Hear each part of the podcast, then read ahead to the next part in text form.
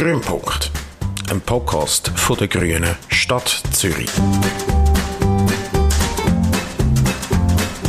Hallo und herzlich willkommen. Ich bin Michelle Huber und ihr hört den Grünpunkt, der grüne Podcast von der Grünen Stadt Zürich. Ich bin da mit der Lea Herzig. Sie ist Vorstandsmitglied von der Grünen Stadt Zürich und von der Kreispartei Zürich Nord. Du bist Juristin und angehende Anwältin und Queer-Aktivistin. Herzlich willkommen. Habe ich irgendetwas vergessen? Willst du noch ein paar Worte zu dir sagen? Vielen Dank, Michelle. Hoi miteinander. Danke, dass ich da sein darf. Du hast schon vieles gesagt. Mein Name ist Lea. Ich bin 36. Ich wohne schon immer in Zürich, in Oerlikon, habe Frau und Kind, wie ich so schön sage. Ähm, das Kind ist allerdings ein zwölf Wochen altes Büsi. Ähm, ich bin, wie gesagt, im Moment noch an der Ausbildung zur Anwältin in der letzten Etappe und absolut interessiert an allen Themen, die mit grüner Politik und queerer Politik zu tun haben. Mhm. Vielleicht noch ganz schnell für alle Menschen, die den Begriff queer vielleicht nicht kennen.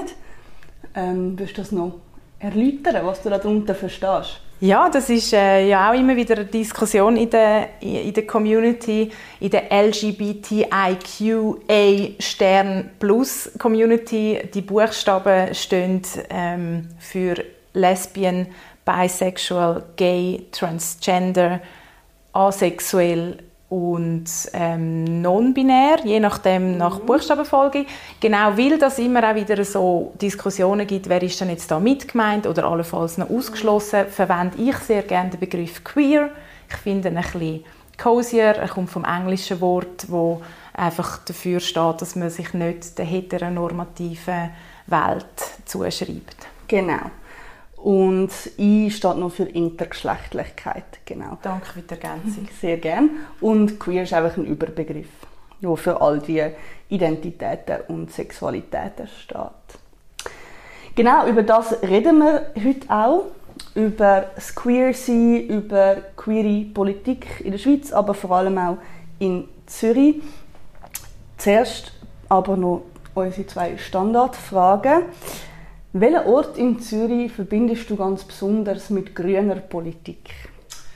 Das ist eine gute Frage. Ich ähm, verbinde viele Orte damit, insbesondere dort, wo es grün ist und, und die Landschaft so richtig genießbar ist. Das ist für mich gerade bei den aktuellen Außentemperaturen von weit über 30 Grad vor allem die Limmat für mich. Mhm. Ich bin ein Wasserkind und ich habe total gerne den Fluss. Ich finde es eine Errungenschaft von Zürich, dass man es geschafft hat, in den letzten Jahrzehnten wunderschöne Ufergebiete der Allgemeinheit zugänglich zu machen. Ich bin Fan davon, dass ähm, Badeanstalten wie zum Beispiel die Werdinsel oder der Lette gratis für BenutzerInnen ist und das scheint mir doch ein großer Erfolg auch zu sein von im weiteren Sinn der grünen Politik. Mhm.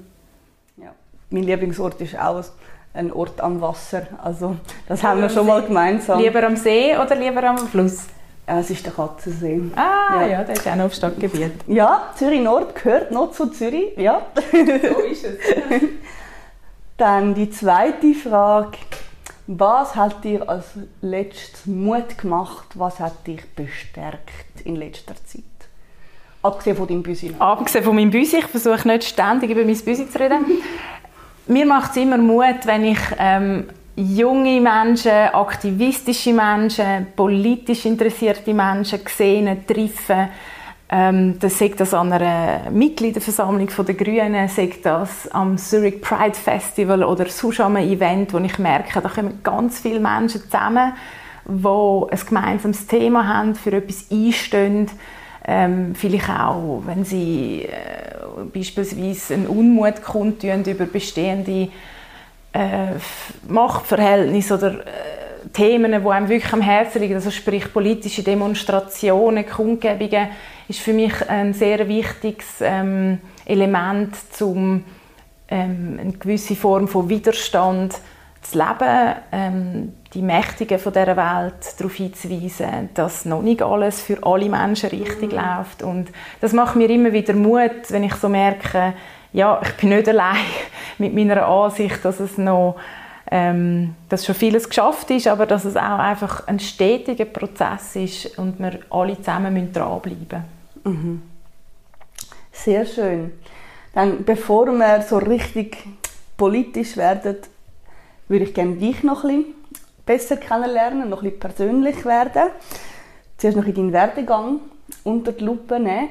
Du bist ja ursprünglich Polizistin ja. und hast jetzt vor ein paar Jahren gefunden, nein, ich studiere Jus und machst jetzt gerade die Ausbildung zur Anwältin. Was hat dich dazu bewogen, jetzt diesen Weg zu gehen? Hat es da Schlüsselerlebnisse gegeben? Also ich bin schon auf Umwegen zu der Polizei gekommen. Ich habe ähm, nach der Matur mich zuerst an der Uni versucht mit ein bisschen Psychologie ähm, studieren, habe dann aber auch angefangen zu arbeiten und einfach gemerkt, die Uni ist mir in dem Moment, Anfangs 20, noch ein bisschen theoretisch und vielleicht ein bisschen zu abgehoben gewesen, gewissen Themen. Ich habe etwas gesucht, das im Leben stattfindet. Und so habe ich ähm, mit, mitunter den Weg zu der Stadtpolizei Zürich gefunden, wo ich ähm, im 2009 die Ausbildung gemacht habe und nachher bis 2014 Streifenpolizistin war, also eine Frau der Front. Ähm, ich habe das einen unheimlich spannenden Beruf gefunden. Ich habe es einen wahnsinnig ähm, vielseitigen Beruf und auch die Ausbildung äh, sehr vielseitig empfunden, dass es einfach spannend war. Und ich bin jemand, der, glaube ich, sehr neugierig ist, wo, wo gern hat, wenn viel läuft, wenn sich Sachen verändern. Das hat mich immer gereizt, ähm, auch selber mich nicht äh, oder mich immer weiter herauszufordern und mich weiterzubilden. Ähm, ein Schlüsselerlebnis, wieso ich JUS studiert habe und die Entscheidung getroffen habe, bei der Polizei zu gehen, ist, eigentlich gar nicht so wirklich als ein Schlüsselerlebnis zu benennen. Es ist eher ein Umstand, dass ich Schichtschaffen sehr schwierig gefunden habe, um auch körperlich ertragen. Es ist ein Beruf, wo durch das Schichtschaffen wirklich auch ein an Herz und Nieren geht, an Psyche geht. Ich habe aber auch eine Sogwirkung gespürt vom Jus ausgehend, von den Gesetzen ausgehend, dass ich mich sehr angezogen gefühlt habe immer. Mhm. Vom, vom Wissen, vom genauer Wissen, wie die Regeln sind, genauer zu verstehen, wie man dann die Regeln auch kann ändern kann, genauer zu verstehen, wie Politik gemacht wird, wie das alles zusammenhängt. Und insofern ist es vielleicht fast mehr die Sogwirkung vom, vom Jus als dass es eine ein, ein Push-Bewegung weg von der Polizei gewesen wäre. Aber ich gebe auch gerne zu, dass ich ähm, den Polizeiberuf als sehr herausfordernd empfunden habe und es mir nicht immer gut gegangen ist mhm. dabei, wo ich gemerkt habe, also gerade vor allem Schichtschaffen noch weitere 30 Jahre hätte ich mir schlichtweg nicht vorstellen mhm.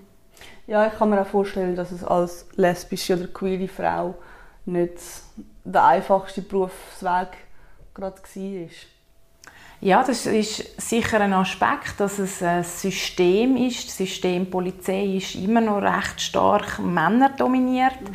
Ähm, ich be benutze den Begriff bewusst ähm, und du nicht genderinklusiv reden in dem mhm. Moment, weil es wirklich nach meiner Erfahrung ein sehr cis heteronormes Umfeld ist, wo von den Männern dominiert ist, in, im Sinne von Führungspositionen, ähm, wo besetzt sind, aber auch ähm, ja, wie man, wie man im Chor das lebt. Ich möchte aber auch gerade unbedingt noch hinzufügen, dass ich wahnsinnig positiv letztendlich immer wieder auch überrascht bin, dass ich als Frau mich immer komplett gleichwertig empfunden habe im Team selber, also in der Teamzusammenarbeit, im, im, im Miteinander arbeiten, habe ich nie den Eindruck bekommen, dass ich etwas weniger gut kann, zum Beispiel weil ich eine Frau wäre oder so. Aber es ist auch richtig, dass, ähm, dass die Polizei als Institution viele Herausforderungen hat, auch aktuell. Äh, eine davon ist, ja, wie geht man mit Diversität im eigenen Chor um? Ich bin selber lang Vorstandsmitglied vom Verein Pink Cop ein schweizweiter Verein, ähm, ein unabhängiger Verein, der für queere Menschen im Polizeiberuf in der Schweiz sich engagiert. Und ich glaube, wir haben da schon eine Vorreiterrolle können übernehmen.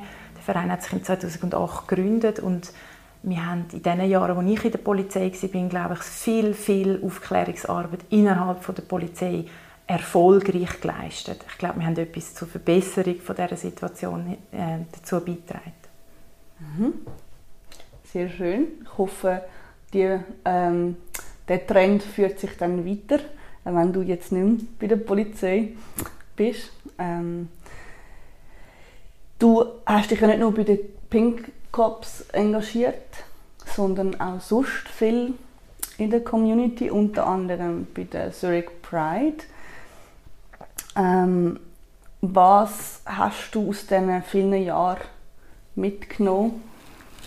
Ja, das ist richtig. Ich bin fast zehn Jahre ähm, beim Zurich Pride Festival engagiert. Gewesen. Ich bin dort sozusagen reingerutscht, eben durch äh, mein Polizistinnen sein und meine Verbindungen zu Pink Cop. Ähm, ein guter Freund von mir hat vor mir die Sicherheit äh, gemacht für das Festival. Das ist damals so Anfangs 10er Jahre ähm, auf dem Turbinenareal und muss sagen, so das Sicherheitskonzept hat am Anfang so etwa ein bis zwei A4 Seiten umfasst und von der Behördenseite ist immer mehr, sind immer mehr Ansprüche an das Sicherheitskonzept gewachsen, an die, ähm, die Sicherheit von so Grossveranstaltungen an sich. Das ist äh, zurückzuführen auf den tragischen Unfall in Duisburg an der Love Parade, wo in den Nullerjahren stattgefunden hat und da hat man natürlich müssen reagieren. Das ist ähm, eine umfangreiche Aufgabe geworden. Sowohl ähm, die Pride als sich ist gewachsen in der Besucherinnenzahl, als auch von der Reichweite, die sie hat. Und entsprechend sind natürlich die Sicherheitsvorkehrungen für den Anlass immer sensibler geworden. Ich habe es eine sehr spannende Zeit gefunden. Ich habe viel gelernt und mir auch selber beigebracht und vor allem im Team, in dem Zurich Pride Team entwickelt und ähm, erarbeitet. Und ich bin dann, das Engagement ist dann so weit gegangen, dass ich dann auch das Präsidium übernommen habe, im 2017, glaube ich, ähm, wo ich einfach gemerkt habe, der Verein liegt mir so sehr am Herzen und das Engagement ist mir so wichtig gewesen. und ich habe dort dann das Ruder übernommen in einer schwierigen Phase äh, vom Verein und habe Spass gehabt, immer daran mitzugestalten, wie die Entwicklung von dem Anlass ist. Mhm. In dieser Zeit hast du ja sicher ähm, eben sehr viel auch mitbekommen, gerade als Präsidentin von der Pride, auch ähm, was da aus der Community auch zurückgekommen ist, sowohl gut wie auch Kritik. Ähm, ich persönlich bin immer sehr gern an die Pride gegangen. Ich weiß noch meine erste Pride als Ally. ähm, das ist, äh, hat mich wahnsinnig bewegt und es bewegt mich auch immer noch mega fest. Was hast du das Gefühl, auf was bist du in diesen Jahren am meisten stolz, was ich können erreichen in welche Richtung dass ihr euch bewegt habt und wo willst du, dass ihr noch euch weiter oder dass sich Zürich Pride weiter bewegt? Ähm. Ja, ist mega schön, dass du das so von der persönlichen Erfahrungsebene sagst. Ich glaube, das geht allen queeren Zuhörenden so, wo je an eine Pride gegangen sind, egal wo. Ähm, das ist so ein unfassbar und fast unbeschreibliches Gefühl von, von Zusammengehörigkeitsgefühl auf einer ganz speziellen Ebene. So das Gefühl von, es ist eine riesige Familie, auch wenn man natürlich nicht jeder von dieser Familie kennt und sind wir ehrlich, auch nicht jeder von dieser Familie unbedingt mega lässig findet im Einzelnen, aber das Phänomen, wo die Prides oder ein CSD, äh, die Abkürzung für Christopher Street Day, gibt, ist das kollektive Erlebnis, das kollektive Queer sein und sichtbar dafür einzustehen auf öffentlichem Raum. Das sind für mich so ganz spezielle Punkte, was eben spezieller macht als einfach ja, nur eine queere Party irgendwo in einem geheimen Keller oder ein, ein queeres Essen bei mir daheim um den Tisch mit äh, lesbischen und äh, schwulen Freundinnen. Das ist so etwas, so ein kollektives Erlebnis, was mir auch immer so gegangen ist, das Gefühl von heute sind wir mal in der Mehrheit. Und das ist ein ganz spezielles Gefühl, wenn man so im Alltag während der anderen 364 Tage sehr häufig halt immer noch zu spüren bekommt, dass man nicht zu den Norm gehört. Das muss nicht immer ein negatives Beispiel sein, aber es wird einem halt doch immer wieder vor Augen geführt, wenn man Werbung sieht oder ja, eben auch Entscheidungen letztendlich, wie Gesetze gemacht werden, ähm, dass man ausgeschlossen wird, jetzt wie beispielsweise von der vom Zugang zur Ehe und Fortpflanzungsmedizin, was ja bis vor wenigen Tagen noch der Fall mhm. war, faktisch für uns. Mhm. Du hast deine Frage sehr weit formuliert, ich habe sie noch im Kopf, aber ich würde gerne sie zuerst noch einmal zurückstellen. Was ist denn bei dir so, was sind so deine Gefühle, die du so mit der Pride ähm, verbindest? Kannst du das noch ausführen, was du vorher angetönt hast? Ja, sehr gern. Ähm, für mich ist es hat es zwei große Gefühlsblöcke, würde ich jetzt mal sagen. Einerseits äh, das, wie du schon erwähnt hast, die die Zusammengehörigkeit, die wahnsinnige Sichtbarkeit, ähm, die unglaubliche Sichtbarkeit. Man muss sich vor Augen halten, an der letzten Pride sind es glaube irgendwie 40'000 Menschen gewesen. Das ist eine wahnsinnige Masse und ich glaube so eine Masse, wo so sichtbar und so fröhlich und so bunt und auch hässig und fordernd ist, macht etwas mit der Stadt und macht etwas mit den Menschen, die sie wahrnehmen. Auch die, die nicht mitlaufen. Äh, man ist an diesem Tag glaube ich, nicht durch Zürich gekommen, ohne sich mit queeren Menschen äh, auseinanderzusetzen. Ja, absolut. Wenn ich gesagt einhaken mhm. ich glaube, das ist auch so das ähm, Zentrale, wo so ein Anlass darstellt für so viele Menschen, die vielleicht selber noch auf der Suche nach sich selber sind, oder?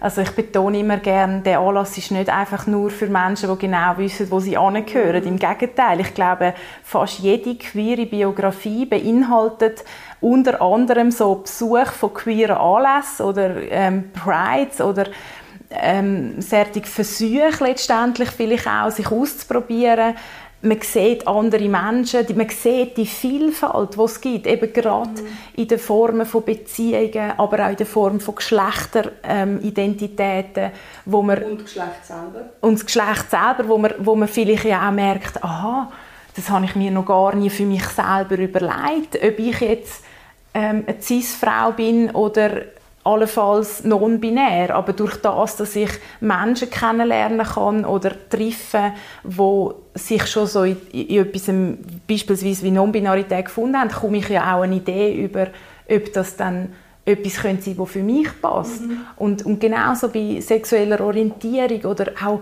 ganz ehrlich, sogar die Fetische, die Fetisch, mhm. die teilweise sichtbar, glaube ich, ist ein, ist ein kontroverses Thema, habe ich selber mhm. auch ein, eine, eine differenzierte Haltung dazu, aber per se finde ich es wunderbar, dass man Menschen in Latexkostüm sieht, in Papi-Kostüm. So dass man einfach auch so sieht, hey, es ist ein friedliches Miteinander feiern. Es kann wirklich jeder kommen, mhm. wie er ist, solange er respektvoll mit den anderen Menschen ja. umgeht, die dort ist und niemandem etwas äh, zu leid wird. Genau.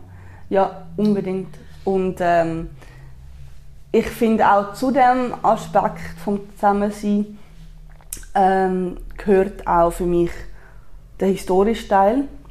Also zu wissen, wie, wie viel Prides und Christopher Street Days dass es schon gegeben hat, was die erreicht haben, für was wir alle gemeinsam zusammen kämpfen, wer von Anfang an für uns gekämpft hat und damit eingeschlossen, für wenn wir als Community vielleicht bis jetzt noch zu wenig gekämpft haben. Ja, ähm, das versuche ich wirklich ähm, sowieso das ganze Jahr im Kopf zu behalten, aber auch ganz speziell an der Pride selber.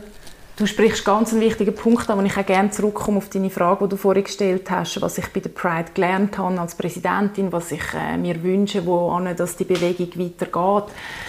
Das trifft genau den Kern ich glaube, wir müssen alle verstehen, dass es eine so eine wahnsinnige Vielfalt gibt, wo auch Überschneidungen selbstverständlich ähm, in einzelnen Personen und Identitäten sich vereinigen. Beispielsweise Thema Rassismusbetroffenheit, oder? Wir sind jetzt zwei weißhütige Menschen, die da hocken.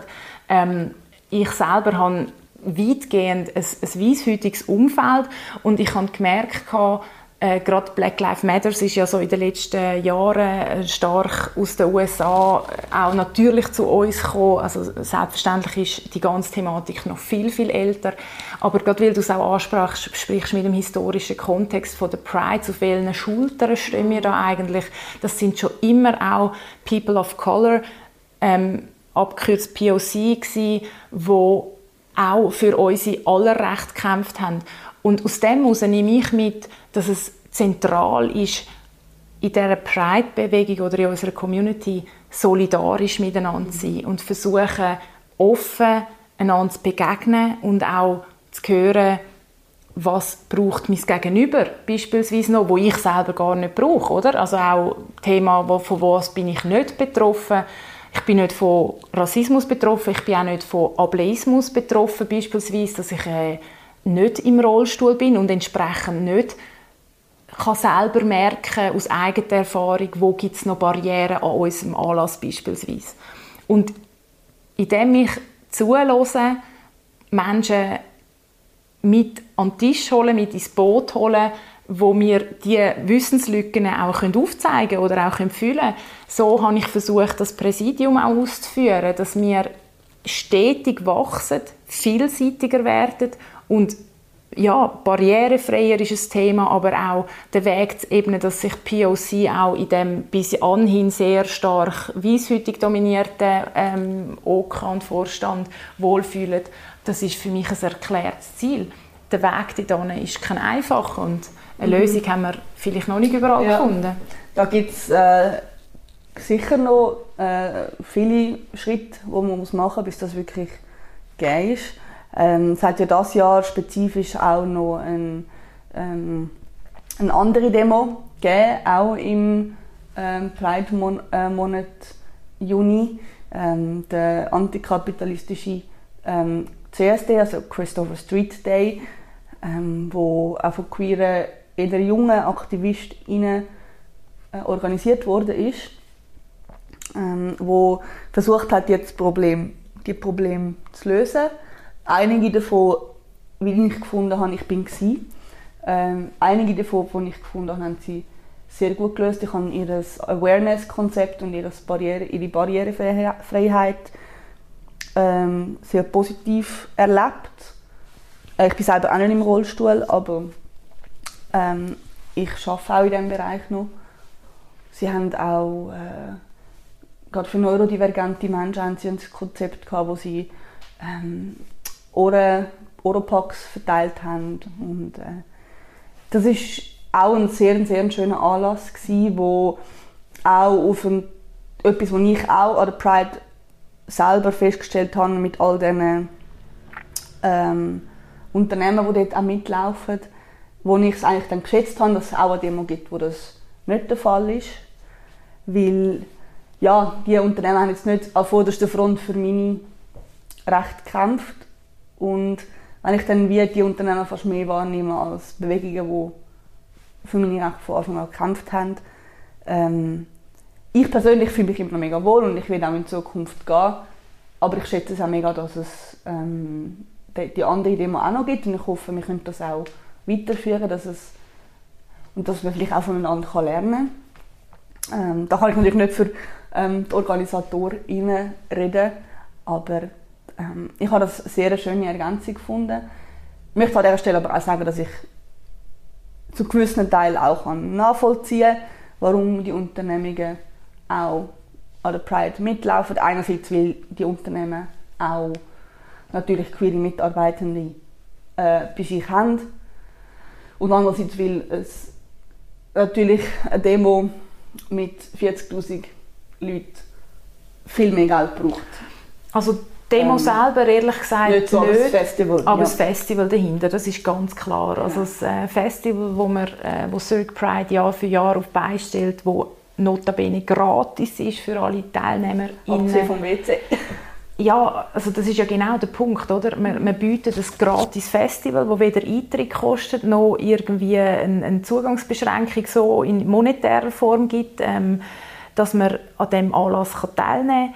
Ähm, dass man dann sich vor langer, längerer Zeit schon mal dafür entschieden hat, dass man eben wegkommt von diesen unglaublich stinkenden Toy-Toys, die gratis wären oder wo, wo sagen wir mal im Rahmen von der Finanzierbarkeit sind, ähm, hat man schon länger die ein bisschen besseren WCs ähm, bestellt, sage ich mal, und äh, für Leute, die nicht aus der Community sind und zuhören, das ist einfach zum Beispiel ein Kritikpunkt, ähm, was es immer wieder gibt gegen Zurich Pride Festival, dass man dann für zwei Tage das WC unbegrenzt nutzen, zahlt man dann 7 Franken, für einen Tag 5 Franken oder für einen Einzelliter 2 Franken. An dem haben sich sehr viele Menschen äh, gestört im Sinne von, dass das, äh, dass das überrissen sei.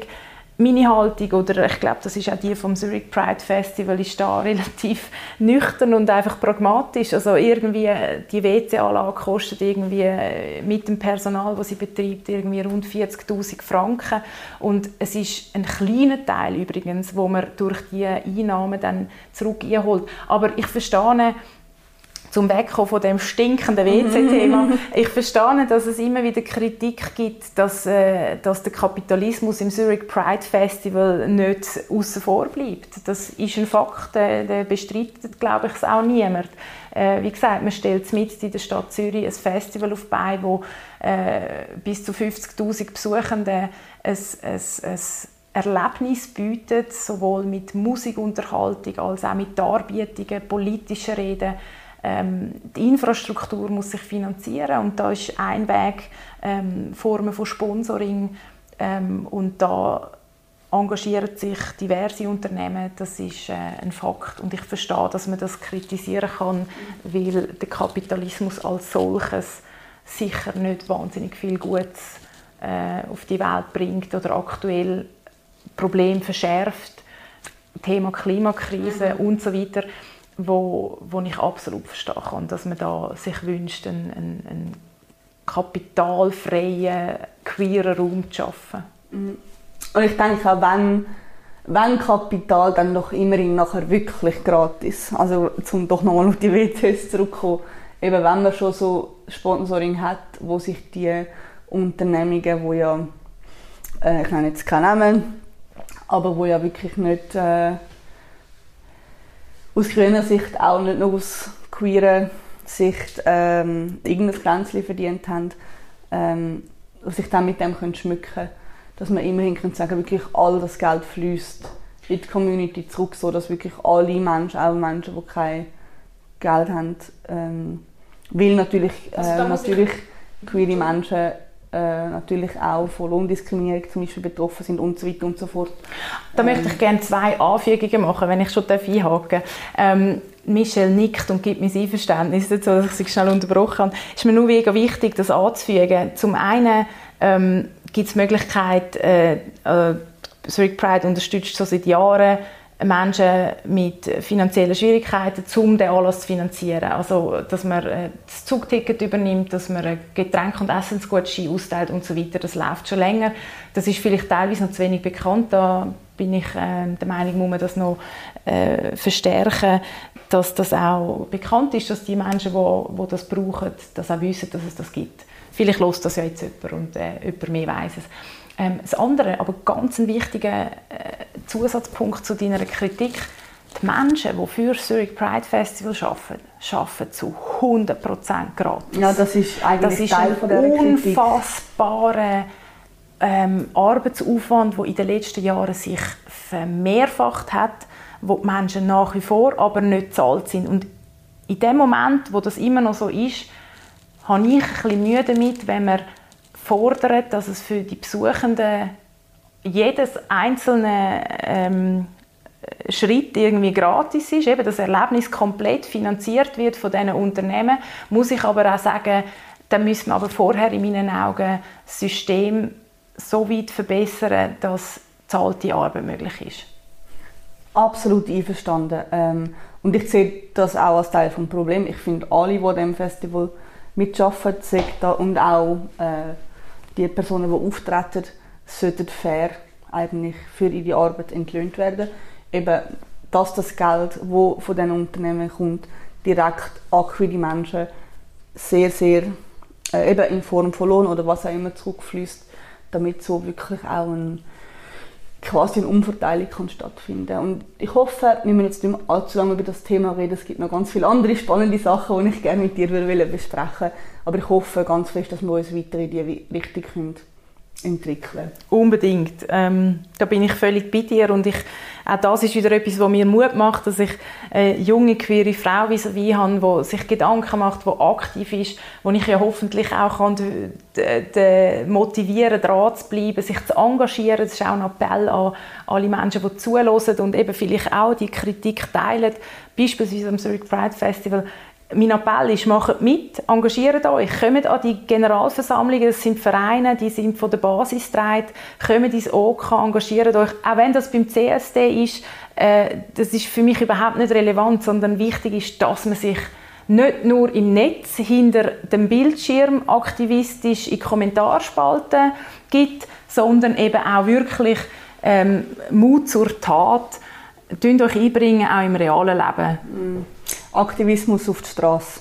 So, da sind wir uns, glaube ich, einig. Da sind wir uns einig. ähm, dann würde ich mega gerne noch grundsätzlich ähm, von dir wissen, wie geht es dir als queere, lesbische Frau in Zürich? Oh, schöne Frage. Also mir geht es grundsätzlich mega gut, weil eben ich habe ein 10, 10, 10 Wochen altes Büsi daheim, habe ich glaube schon erwähnt, oder? Ja.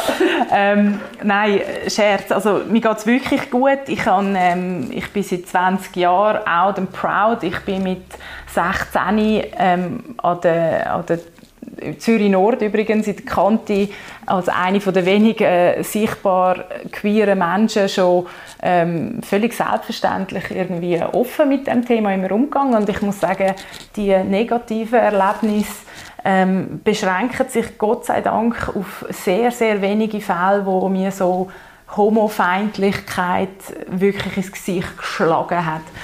Und ähm, was mich aber ein bisschen beunruhigt, ist, dass jetzt gerade innerhalb vom letzten halben Jahr, ehrlich gesagt, äh, mir ich an zwei Vorfällen beteiligt bin oder respektive ich zweimal Opfer von sogenanntem Hate Crime geworden bin. Also, Hassverbrechen? Ja, Hassverbrechen. Verbrechen ist in dem Moment vielleicht zu viel gesagt, muss man auch sagen. Es ist ähm, äh, nicht ein derweg schweres Vergehen gewesen, aber ähm, also, ich versuche es anders anzufangen ich bin nach 20 Jahren out and proud und nie irgendwie eine grosse Form von deutlicher Homofeindlichkeit erlebt zu haben, bin ich letztes Jahr im Herbst, kurz vor der Abstimmung zur Ehe für alle, am äh, Zürcher Knabenschiessen gegen Flyer verteilen, mit der Operation Libero übrigens, die haben das ähm, organisiert und ich war dort gewesen, hatte ganz viele tolle Gespräche mit sehr vielen Familienmenschen, es war Montagnachmittag, schönstes Wetter, sehr viele ähm, Festbesuchende dort. Und in diesem Rahmen bin ich aus dem Nichts raus homophob angegangen worden von einem Mann mit einer bestattlichen Körpergröße. Der ist auf mich zugekommen und hat mich unvermittelt gegen die Brust geschlagen, hat mir alle möglichen Schimpfwörter an den Kopf geworfen, wo immer irgendwie das Wort Dreckslesbe drin vorkam. Er hat es auch so auf eine sexistische Ebene gezogen, was ich ganz speziell gruselig gefunden habe und auch wirklich bedrohlich gefunden habe. Und das ist mir dann doch noch recht unter die Haut gegangen. Also, dass man mich tätlich angeht. Ich bin Gott sei Dank nicht verletzt worden, aber es ist ein kräftiger Schlag in die Brust und ähm, zusammen mit diesen verbalen Beschimpfungen, ich war also auch froh gewesen, hat es Menschen mit Zivilcourage herum die sich dem Mann in den Weg gestellt haben, mir geholfen haben. Ähm, ja, ich habe dann auch die Polizei ähm, alarmiert. Die sind dann auch gekommen. Und der Fall ist ähm, später auch bei der Staatsanwaltschaft gelandet. Hm. Es tut mir mega, mega leid, ähm, dass du das müssen, äh, erleben ähm, Darf ich noch kurz rückfragen, wie ist denn die, die, die Interaktion mit der Polizei nachher? Ja, ähm, ich, ich möchte noch schnell vorausschicken, dass ich nachher noch einen zweiten Vorfall möchte schildern, weil ich finde es nämlich gerade ein spannenderweise gutes Beispiel zum Polizeiarbeit ähm, in diesem Bereich zu veranschaulichen. Und das zweite Beispiel bezieht sich auf ähm, den vermutlich rechtsextremen Angriff, ähm, wo im Rahmen von der diesjährigen Pride, also eigentlich vor einem Monat hat das stattgefunden, ähm, beim Zürcher, ähm, äh, Entschuldigung, beim Gottesdienst vom Zürich Pride Festival hat es einen ähm, Angriff von mehreren unbekannten, mutmaßlich jungen Männern aus einem mutmaßlich rechteren Milieu gegeben, die diesen Anlass versucht haben zu stören. Ich bin auch in dieser Kirche an dem Gottesdienst. Ich bin auch eine von denen, die sich denen gerade in den Weg gestellt haben.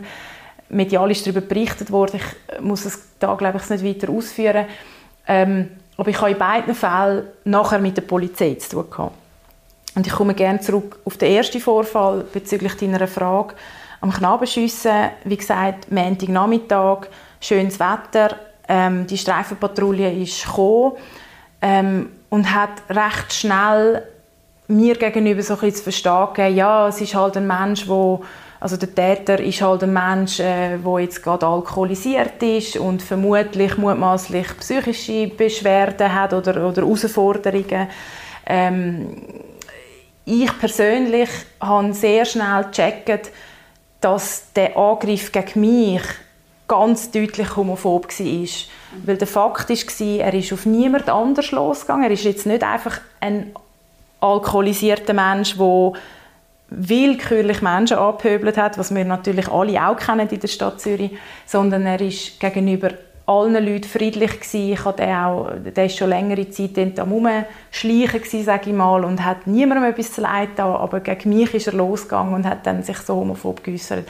Und das ist für mich eben der wichtige, äh, der, der, der wichtige Unterschied, den ich mir gewünscht hätte, dass das die ausgerückten Polizistinnen und Polizisten auch verstanden hätten in dem Moment, dass es eben nicht einfach eine random Belästigung war, sondern noch so spezifisch gegen mich als lesbische mhm. Frau gegangen ist. Und ich muss gestehen, ich habe den Eindruck nicht bekommen in dem Moment. Von das heißt, dich verstehen? Also sie haben reagiert, sie haben ihre Pflicht da, haben den Menschen ähm, Personal aufgenommen, auch alles vorbereitet, dass ich einen Strafvertrag nachher stellen kann. Aber ich bin nicht vollends einverstanden, wie sie äh, im Summa summarum den Einsatz gemacht haben.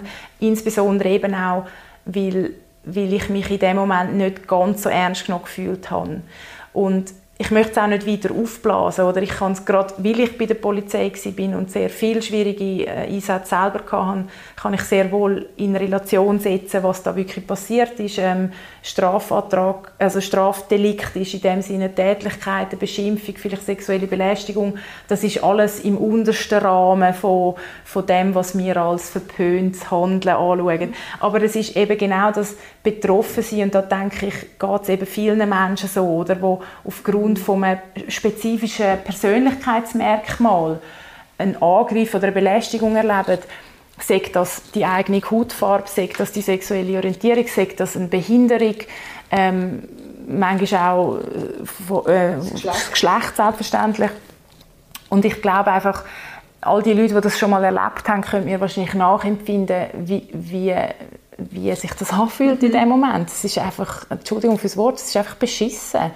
Man fühlt sich so reduziert auf das und man kann aus dem ja nicht raus. Es ist ja nicht ein selbstgewähltes Merkmal in dem Sinn oder anders formuliert, ich kann mein lesbisch sein nicht ablegen, ohne dass ich mich selber würde verleugnen Und genau das macht eben auch die sogenannten Hate Crimes zu so einem spezifischen Problem in unserer Gesellschaft. Es ist es, es, Macht, es ist eine Machtdemonstration vom Täter zum Opfer, wo eben nicht aufs Opfer allein zielt, sondern auf die Gruppe, wo der Täter meint, dass das Opfer dazugehört. Also er hätte ja sogar noch können fälschlicherweise annehmen, dass ich lesbisch bin. Hat er ähm, in dem Moment äh, richtig getroffen, aber es könnte ja sogar jemand treffen, wo einfach vielleicht dem Klischee entspricht, wo die Person dann in sich hat, oder? Und in und, und genau das ist bei allen Hate Crimes Problem. Also ich möchte das auch betont haben, das ist das Gleiche, wenn man, wenn man ähm, antisemitisch ähm, äh, antisemitische Taten äh, sonst andere Religionen angreift äh, oder Menschen angreift, nur aufgrund von ihrer Religionszugehörigkeit, wie du gesagt hast, aufgrund von Geschlecht, aufgrund von Hautfarbe, eines der häufigsten äh, Probleme oder Delikte äh, hierzulande, glaube ich, ähm, im Bereich Hate Crime. Und das ist etwas, was ich mir wünschen würde, dass die Stadtpolizei Zürich sich noch mehr Gedanken macht, wie gehen sie mit diesen ganz delikaten ähm, Opfergruppen, aber eben auch Tätergruppen um, wie schulen sie dort ihr Personal, wie sensibel sind sie für genau solche Delikte? Ja, ich glaube, du hast mit ähm, sensibel hast du es eigentlich genau angesprochen. Das sind sehr häufig sind das Daten, von, wo für Menschen, die selber betroffen sind, sofort eigentlich klar und spürbar ist und sichtbar ist, was da genau passiert in dem Moment. Und weil sie, ähm, du hast vorher gesagt, es ist auf der untersten Stufe quasi von dem, wo, wo äh, man kann, äh, wenn, wo, wo man noch genau kann verfolgen nachher strafrechtlich. Ähm, wegen dem kommt es einem ab und zu, ich sage jetzt mal in grossen Anführungs- und Schlusszeichen, subtil vor und ist für Leute, die nicht sehr gut geschult und oder selber betroffen sind, nicht so äh, gut erkennbar. Und du hast, das, du hast gestern eine sehr schöne Eröffnungsrede gehalten äh, an der Mitgliederversammlung von der Grünen Stadt Zürich, wo du genau das auch angesprochen hast und gefunden hast, äh, spezifisch auch an unsere grünen ähm, Allies, und das werde ich jetzt noch aufbringen, weil das ja ein grüner Podcast ist, ähm, behaltet die Augen und die Ohren bitte, bitte offen, ähm, weil ganz viel von dem, wir haben grosse Fortschritte gemacht in den letzten, das darf man glaube so sagen, ähm, ganz generell, es gibt Teile von, der, ähm, von unserer queeren Community, die noch weniger ähm, Fortschritte geniessen aber ganz grundsätzlich kann man sagen, wir haben viel Fortschritte schon gemacht und Darum sind die Sachen häufig, die jetzt noch passieren, zum Teil ein verdeckter.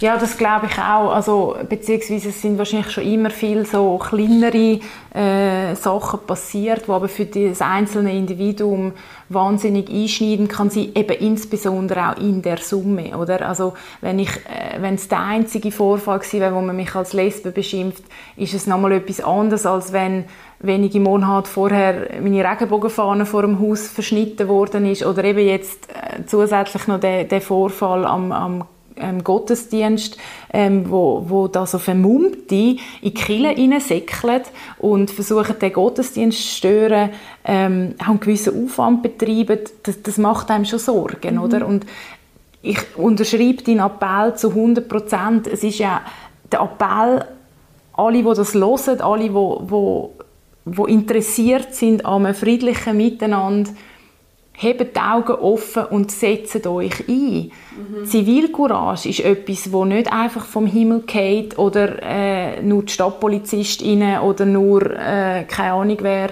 äh, Ordnungshüter oder wer auch immer äh, angeht. Im Gegenteil, es heißt ja Zivilcourage. Es ist mhm. etwas, das wir alle können leisten. Und ich möchte auch als Ex-Polizistin den Rat geben, wenn ihr euch nicht traut, einzuschreiten, was in sehr vielen Situationen total verständlich ist, dann wählt wenigstens den Notruf, aktiviert Hilfe, geht zu Menschen im Umfeld und, und ziehen die bei. Das ist Zivilcourage und ich bin der Meinung, dass eigentlich jeder, jede in diesem Rahmen etwas leisten kann. Genau anschauen, sensibel zu sein, aber eben auch zu reagieren. Und nicht, ich sage es nochmal, nicht einfach nur hinter einem Bildschirm irgendwo einen bösen Kommentar schreiben, dass irgendjemand etwas falsch gemacht hat, sondern aktives Handeln in der realen Welt. Und eben den Leuten, die betroffen sind und einfach erzählen, dass etwas passiert ist, zuhören und sie ernst nehmen ähm, ich glaube, das ist unglaublich wichtig. Das kann schon so viel ausmachen. Das, also, das habe ich auch gemerkt. Ja. Ich habe nach dem Vorfall beim Knabenschiessen habe ich das ähm, veröffentlicht auf meinem ähm, Social Media ähm, und, und äh, es ist auch medial kurz darüber berichtet worden. Ich habe gemerkt, wie gut mir das da hat, mhm. obwohl ich auch den proud und resilient ohne, ohne Ende, habe ich gemeint, selbst mir hat das wahnsinnig gut da nachher zu merken, dass sich Leute dass das Leute betroffen macht, was mir passiert ist. Und ich glaube, das ist ganz wichtig, ähm, das Mitgefühl einander zu geben, ist amig schon sehr, sehr viel. Ja, unglaublich fest. Und äh, das, das ist ja der Grund, warum es die Community braucht und warum der Aktivismus uns out und proud, wie du das gesagt hast, sie ähm, noch so braucht, damit wir einander können unterstützen können. Und nur wie du jetzt nur erwähnt hast, dass gerade das im letzten halben Jahr die Vorfälle sich so ein bisschen gehäuft haben, ähm, das ist etwas, was ich jetzt selber auch erlebt habe und von vielen anderen Menschen aus der queeren Community höre, ist, dass durch die Sichtbarkeit, wo wir unter anderem auch durch die Abstimmung über die Ehe für alle ähm, bekommen haben, auch der sogenannte Backlash, also ein rückwärtsgewandter, ein rückwärtsgewandter fast Gegenangriff, könnte man sagen, ähm, auch stärker geworden ist. Ja. Und, und dass es dem entschieden gegenüberzutreten gilt. Mhm. Das ist das, was ich gemerkt habe an dem Gottesdienst. Es hat einen Angriff gegeben auf den sehr friedlichen mhm. ähm, Anlass und wir haben uns sofort angefangen wehren. Wir haben die sofort wieder aus der Kille rausgeschmissen. Die sind, glaube ich, selber wahnsinnig überrascht gewesen, auf was für eine Gegenwehr, auch körperlich, die da äh, gestoßen sind, wo sie wahrscheinlich nicht er erwartet haben. Und auch im Nachgang von dem hat es die mediale Empörung gegeben. Selbst bis hin zu politischen Vorstößen im Gemeinderat ist das Thema als wichtig angeschaut worden. Und ich glaube, das ist ganz, ganz zentral dass wir Widerstand leisten ab dem ersten Moment, wo wir merken, dass da demokratische Grundwerte angegriffen werden. Ja. Und das ist auch ein Appell an alle, wo ich behaupten können, alle mitmachen. Das ist nicht etwas, wo man eine spezielle Ausbildung dazu muss haben, sondern dort, wo man merkt, da werden rote Linien übertreten, eben in Form von solchen Hate Crimes und das sind wir Queers sind nicht die einzigen Betroffenen. Mhm dass man dort einen Riegel schiebt, solidarisch und, und äh, mutig auch äh, Widerspruch einleitet. Ja, und nicht, äh, und nicht äh, stehen bleibt auf den Errungenschaften, die man hat, sondern erstens mal die Errungenschaften aktiv verteidigt und zweitens weitermacht, weil wir sind noch nicht am Ende. Ja, ähm, und das würde mich auch zu meiner nächsten Frage bringen. Was hast du das Gefühl, braucht Zürich, um zu einer äh, friedlicheren, einer vielfältigeren, spezifisch aber auch auf ähm, unsere Community bezogen, eine queerfreundlichere Stadt zu werden? Ich, ich mache zuerst noch den Bogen fertig von dem, von dem zweiten Erlebnis mit der Polizei, weil es führt mich ja. in, die, in die Antwort von deiner jetzigen Frage. Ich habe bei dem Angriff auf den Gottesdienst eine total gute Erfahrung mit der Stadtpolizei gemacht. Ähm, der ausgerückte Beamte hat das sehr sensibel aufgenommen bzw. hat von Anfang an gecheckt, dass es nicht in Anführungszeichen nur um die Störung von einer religiösen Feier gegangen ist, sondern dass es wirklich spezifisch abzielt hat auf die queeren Menschen, die in dem religiösen Umfeld dort gehockt sind. Und das hat mich wahnsinnig ähm, erfreut und mir auch Mut gemacht, ähm, dass es äh, auch in der Stadtpolizei Zürich äh, ganz klar einen, einen, spürbaren Wandel gibt, dass, dass die Ausbildung je länger, je besser wird, ganz generell, da bin ich überzeugt, dass man immer sensibler ist mit, ähm, mit Themen wie dem und das entsprechend geschult wird oder Menschen natürlich auch einfach die heutige Generation, sage ich mal, wo die Polizeischule anfängt, auch tendenziell selber schon mehr ähm, mit dem Thema äh, in Berührung kommen ist, ja, im Gegensatz zu PolizistInnen, die vor 20, 30 Jahren die Ausbildung gemacht haben. Aber worauf ich raus möchte, ist, dass ich dort äh, ganz viel Potenzial noch sehe, nach wie vor. Dass es als Anfang oder als, als, ein, als ein Puzzleteil von dem, wo du gefragt hast, was braucht es für, für eine Zukunft, für ein, für ein friedliches Miteinander, queere Politik in der Stadt Zürich, ist ein Punkt ganz klar, dass die Beamtinnen und Beamten von dieser Stadt besser schulen müssen.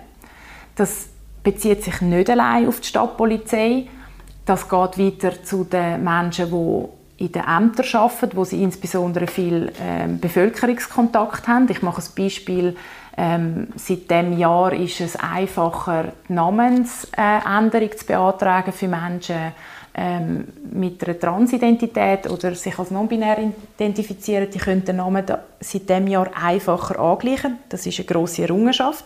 In der Umsetzung hingegen sind mir Fälle aus erster Hand bekannt, wo das Personal dort offenbar im Umgang mit diesen Menschen wahnsinnig unbeholfen bis hin zu schlichtweg diskriminierend ist. Und ich unterstelle ihnen keinen bösen Willen, sondern es ist die fehlende Schulung, es ist die fehlende Sensibilisierung. Wie schreibe ich eine Verfügung, die nachher von einer non-binären Person gelesen wird? Muss ich die Person mit «sehr geehrte Frau XY» anschreiben beispielsweise? Das sind Sachen, die einfach faktisch noch nicht funktionieren in ganz vielen Bereichen. Ähm, das geht weiter bei der Staatsanwaltschaft, das geht weiter bei den Gerichtsbehörden. Das sind jetzt so die Bereiche, die ich einfach persönlich kenne. Ich bin mir sicher, es gibt auch in anderen Behörden ähm, noch Luft nach oben. Und ich möchte auch überhaupt nicht das als Generalkritik verstanden haben, dass alle Beamten alles falsch machen. Im Gegenteil, ich sehe, was alles schon gut läuft, wie einfach, dass es, einfacher dass es wird, eben beispielsweise mit der Verwaltung ähm, und dem Thema Queer sein, aber ich möchte einfach daran appellieren, dass man genau anschaut, wo haben wir noch Verbesserungspotenzial und nicht einfach nur Regenbogenfahnen aufhängt an die Amtshäuser während der Pride und das Gefühl hat, mit dem ist ja jetzt alles da. Ja, ja und äh, da kann ich mich nur anschließen und sagen, es, äh, es betrifft wirklich alle äh, alle äh, Bereiche vom, vom Zusammenleben, alle Bereiche von der öffentlichen Hand. Das geht in die Bildung, ja.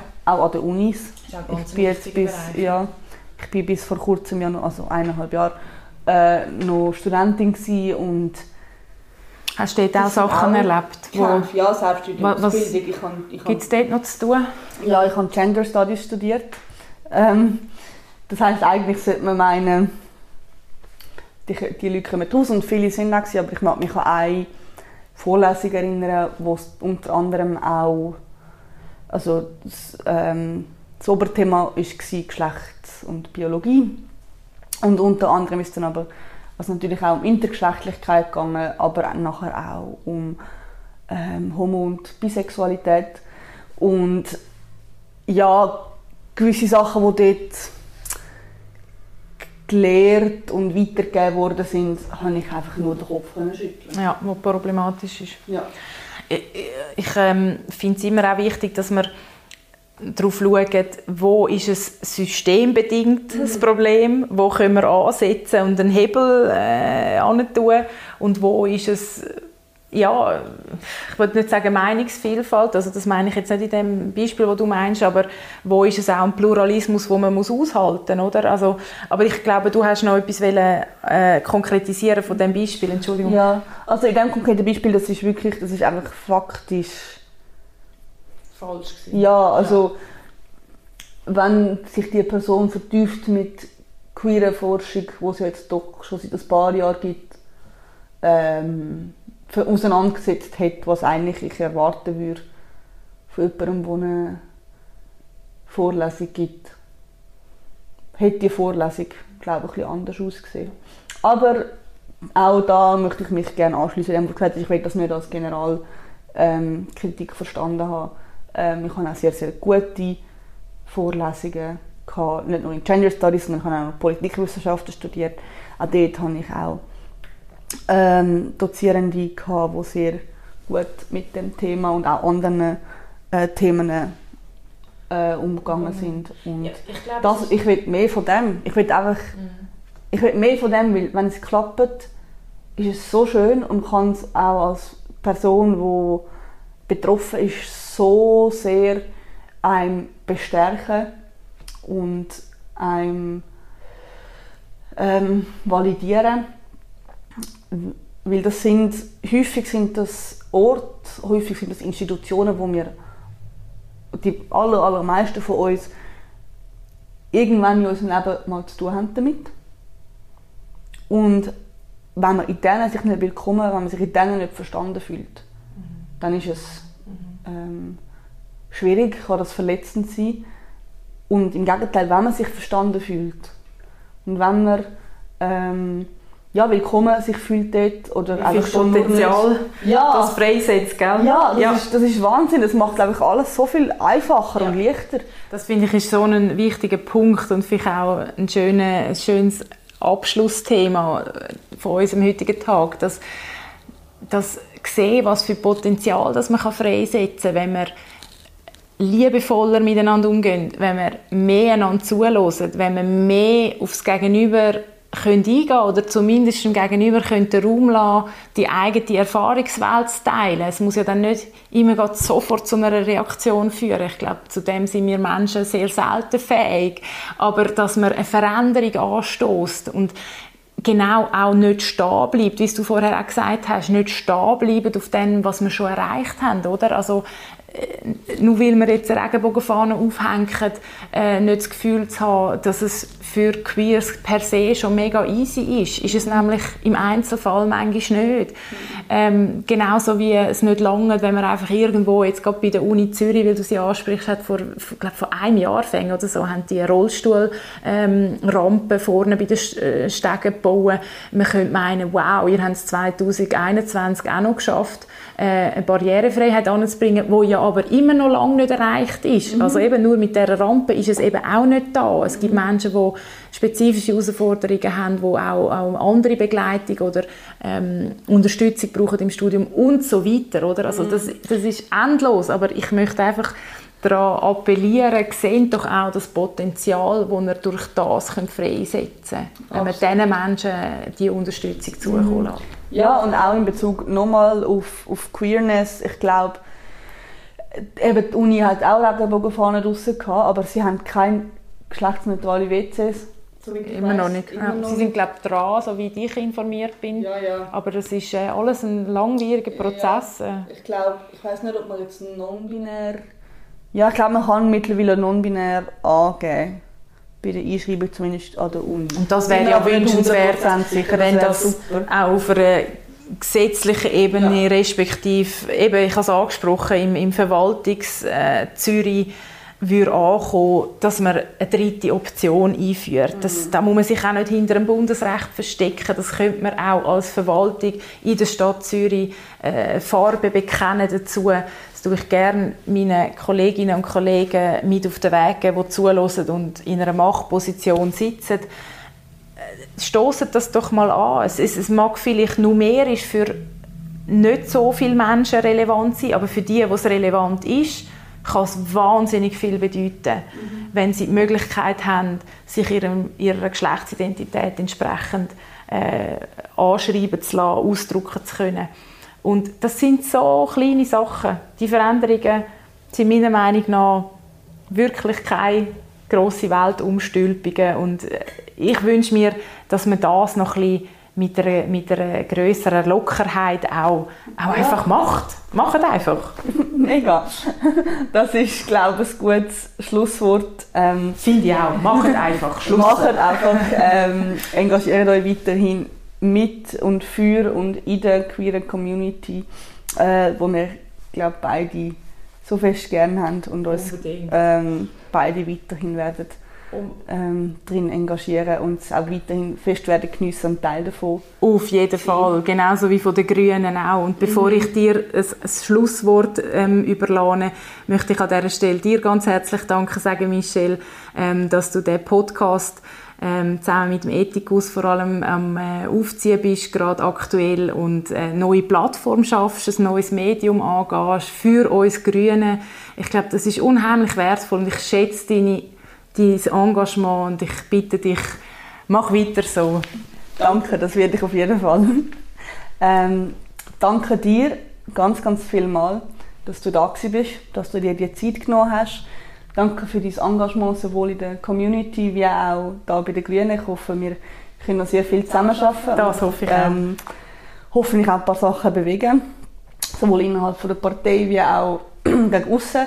Ähm, danke euch allen fürs Zuhören und ja, bis zum nächsten Mal.